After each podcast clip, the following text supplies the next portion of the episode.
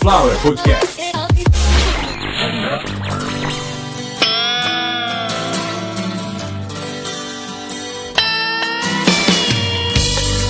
Começando mais uma edição de Caviar uma Ova, que é um oferecimento de Sunflower Podcast, uma usina de podcasts. Eu sou Carlos Santo Forte e esse é o episódio de número 172, que hoje vem com uma história fantástica. Me pediram para que eu voltasse a fazer como eu fazia, de trazer histórias que realmente você não vai achar em nenhum outro podcast. E já consegui fazer, de alguma maneira, histórias inéditas, de alguma maneira abordar temas que já foram abordados também de maneira, não vou dizer inédita, mas talvez inovadora ou original, ou quase original. E isso realmente me faz muito feliz, porque é isso que a minha audiência percebeu, que quando eu faço isso, eu fico muito feliz. Só que tem um outro lado, que é vocês aí do outro lado que ficam bem mais felizes. Eu trouxe, hoje eu consegui. E essa história veio de uma maneira. A minha pesquisa ela surgiu de uma maneira completamente inusitada, talvez seja o termo, e eu explico rapidinho. Fui comprar aveia, aveia em flocos no supermercado, e a caixa de aveia ela tava em cima, acima de todas as outras, todos os outros produtos, e a que eu queria, que é aquela com floco um pouquinho maior, não tava ali disponível, mas eu olhei atrás, tinha uma caixa fechada com sei lá quantas dentro, falei, ah, vou pegar, e rasguei a caixa, peguei. Na hora que eu tô pegando, isso tava uns 2 metros e 70 de altura mais ou menos, que é uma altura que eu sei que eu alcanço, e eu tenho quase que ficar na ponta do pé, mas não precisa ainda, então eu consegui pegar e tal, não derrubei nada, não fiz nenhuma bagunça, na hora que eu vou colocar a aveia no carrinho, um senhor tá me olhando com uma cara assim, com a cara de que quer falar alguma coisa, eu não, não ia deixar passar batido. Falei, tá tudo bem, senhor? Ele falou, comigo tá, mas quem come isso aí, às vezes não fica muito bem, não. Eu, oi, isso aqui é aveia. Ele, então, tu nunca ouviu falar o que, que a Quaker fazia nos, na década de 30? Década de 30, olha isso. Primeira coisa que passou na minha cabeça foi: seja lá quem tomou café da manhã na década de 30, já morreu. Se não morreu, falta algumas horas só. Tu nunca ouviu falar no café da manhã dos meninos radioativo? Eu, olha, nesse momento a minha cabeça já rodou. Falei, pô, vim no supermercado, fazia meia hora que eu tinha saído dali e eu esqueci de comprar a ver, só voltei para isso. E aí o cara começa a me contar uma história, um cara extremamente lúcido. Eu falei que é um senhor, mas não era um senhor idoso, devia ter uns 55 anos no máximo. Ele começa a me contar uma história absurda de um café da manhã radioativo que era servido no MIT, Massachusetts Institute of Technology, que fica em Massachusetts no caso. E aí o seguinte, o cara me fala que a Quaker é assim, eu nunca tinha ouvido falar em absolutamente nada que ligasse radioatividade, que ligasse química radioativa com alimentação. Jamais, em momento nenhum. Mas para que eu pudesse sair daquela situação embaraçosa o mais rápido possível, perguntei para aquele senhor se chegando na minha casa eu pesquisasse aquela informação se eu encontraria. Ele disse que sim, eu acharia facilmente que existem vários artigos falando desse caso, que houve processo, indenização e tal, que não era fake news. E eu falei para ele que mesmo se fosse boato, que eu gostei da história e rapidamente ali expliquei o que eu fazia. Aí ele chamou a esposa dele para anotar, porque ele disse que sabia o que era podcast, mas que a esposa dele ouvia um lá que é legal. Agora vai ouvir de verdade que é um podcast legal. Caviar uma ova hoje vai apresentar um pouco, eu vou falar só um pouco dessa história, porque quando eu fui procurar essa história, eu achei uma bem melhor que se deu em virtude deste estudo que a Quaker em parceria com o Instituto de Tecnologia de Massachusetts fez com crianças. O mundo já era foda na década de 30 do século 20. Bom, episódio de número 172, vamos falar de Eben Byers, um dos caras mais trouxa que já teve no mundo. Consuelo, vamos para o episódio.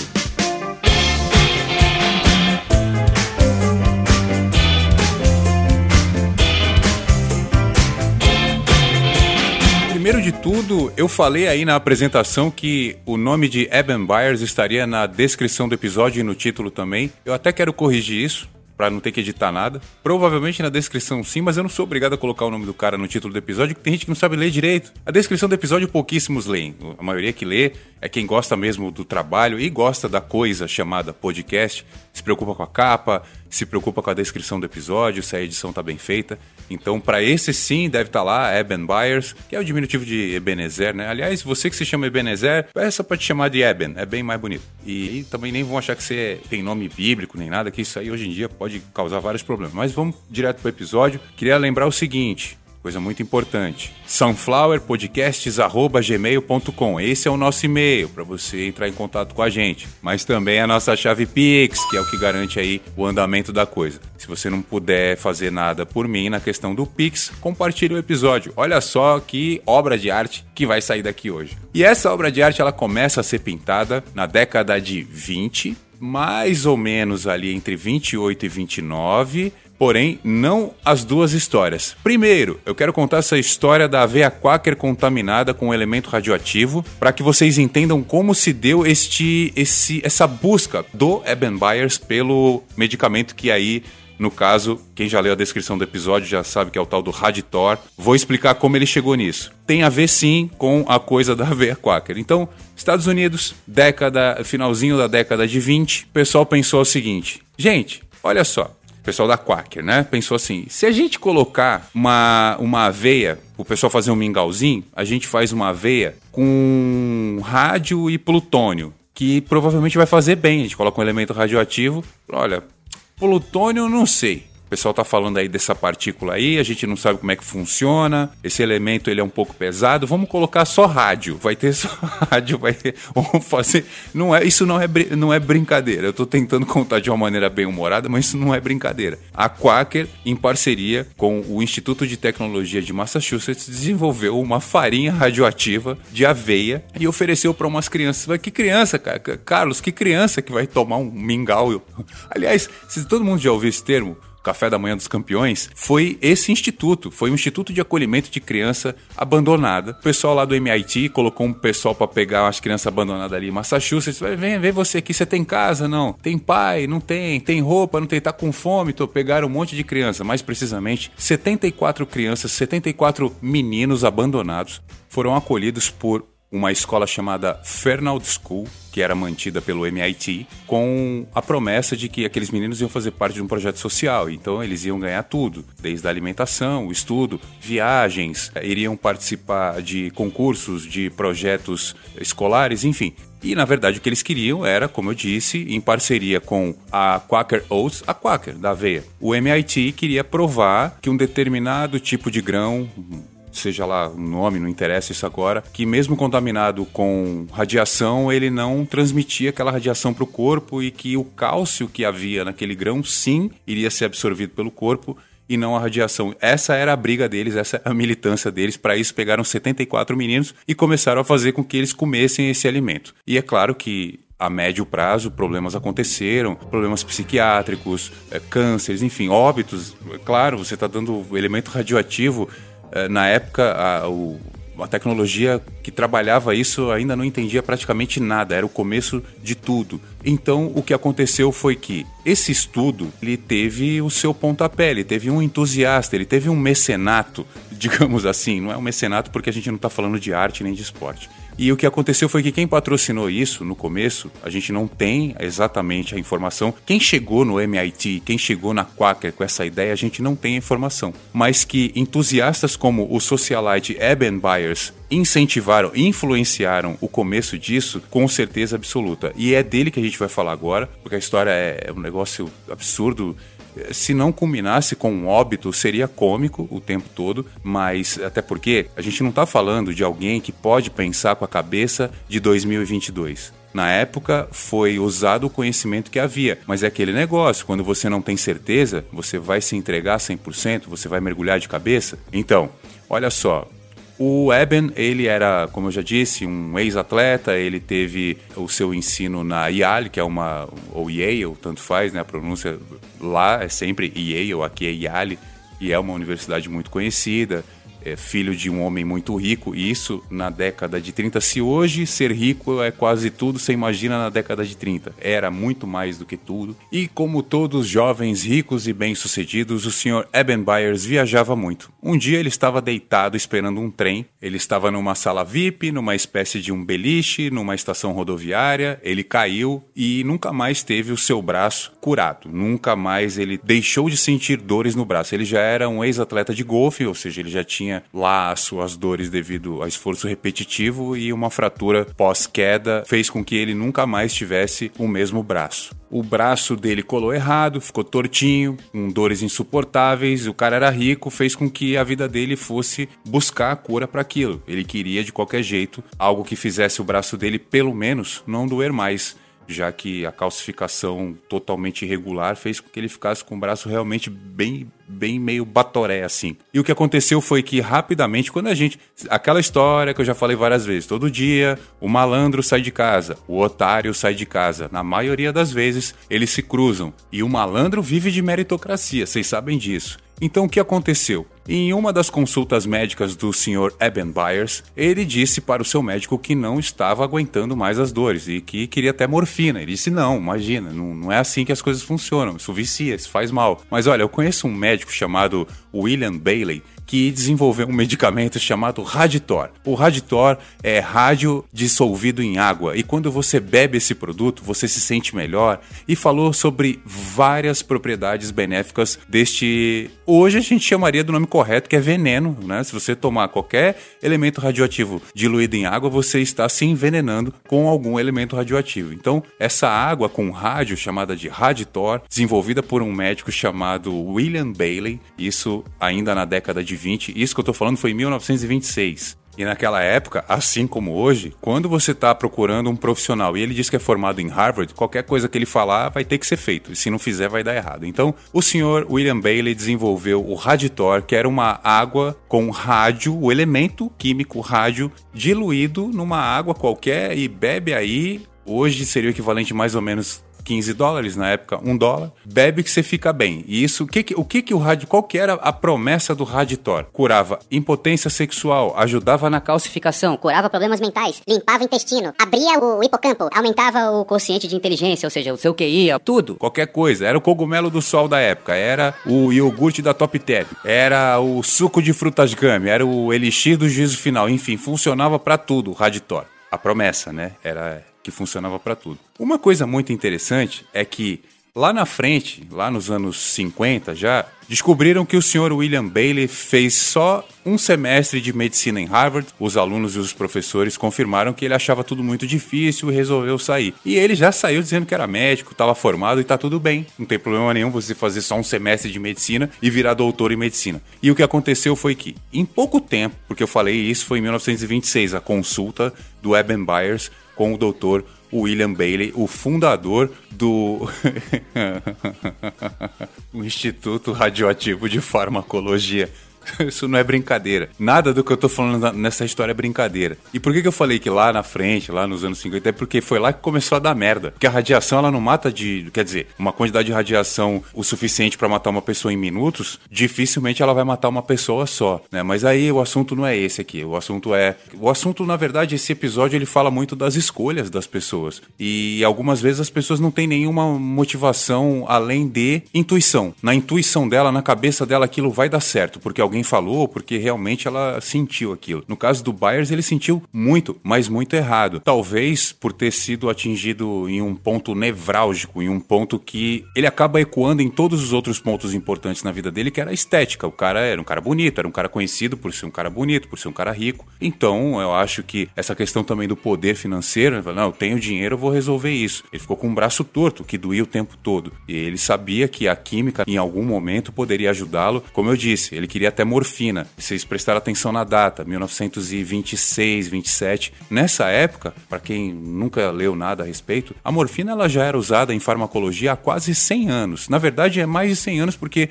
a morfina ela começou a ser distribuída no formato de remédio entre 1817 e 1818. Eu tenho certeza absoluta disso.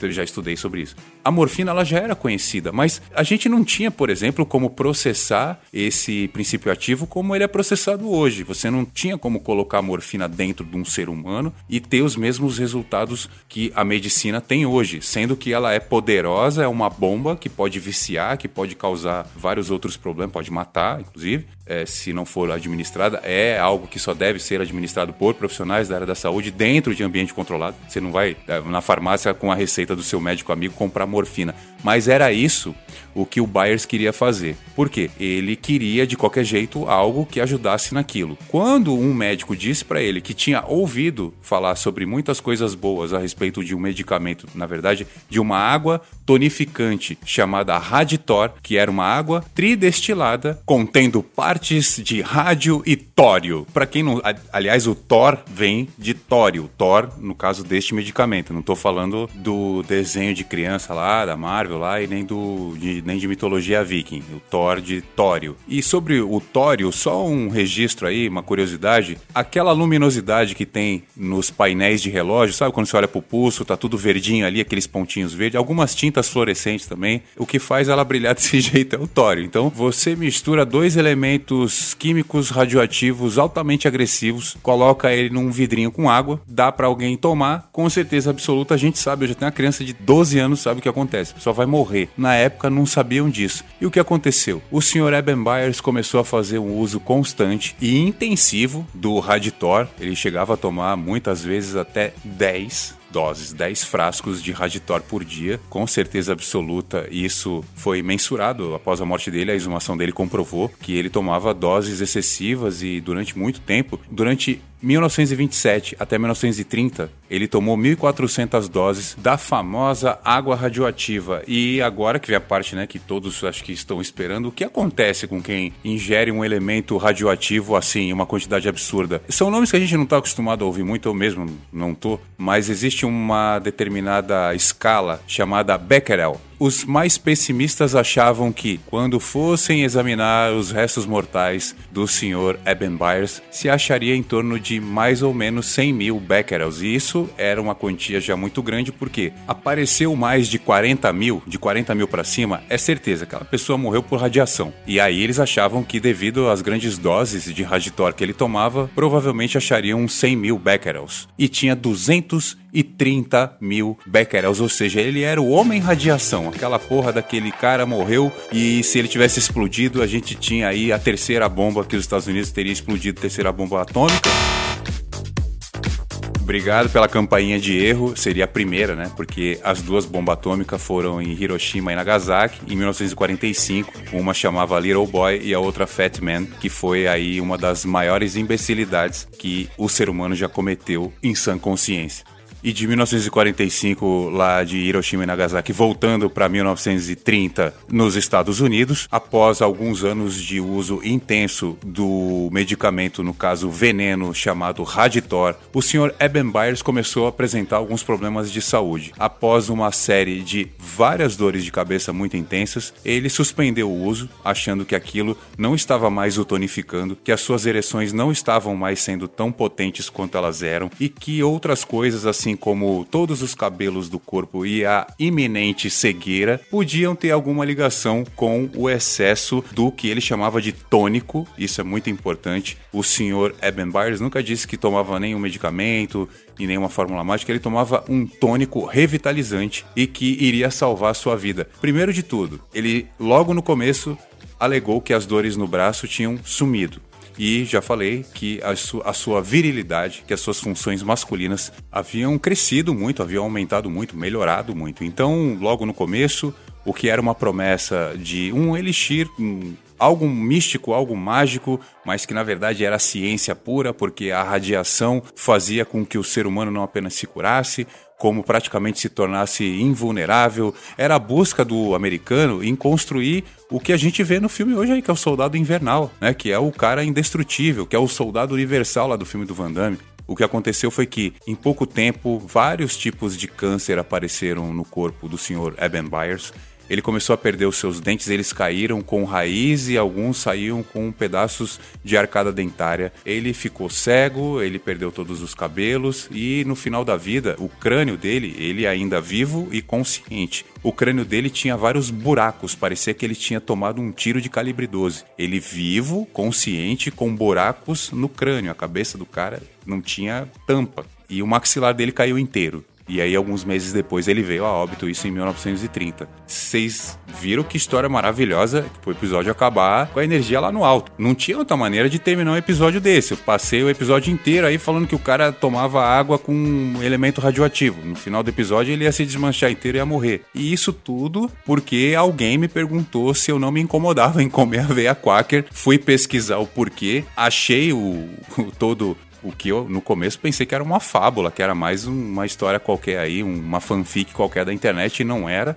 Então, durante essa pesquisa da história da veia quaker, eu achei o motivo disso tudo ter começado, onde um magnata, onde um homem muito rico apostou em elementos radioativos misturados com alimento, com água, que aquilo ia fazer bem, e grandes empresas resolveram bancar esse estudo. Olha, olha onde as coisas chegaram. E a gente, graças a Deus, hoje vive numa época que a gente domina com certeza o uso de arma química, de arma nuclear. A gente não precisa mais se preocupar com isso, né?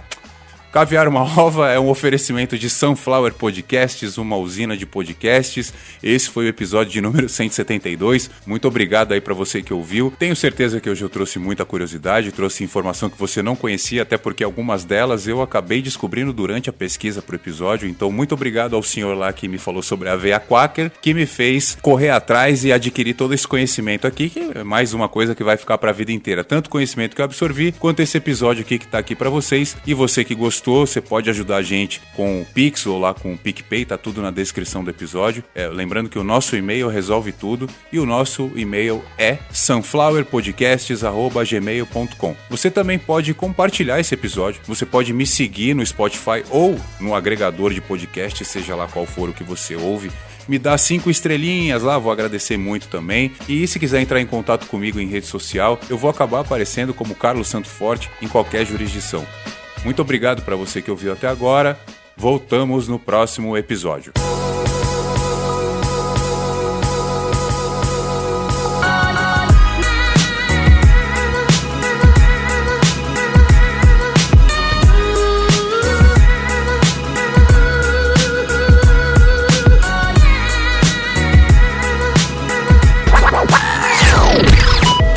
Sunflower Podcast.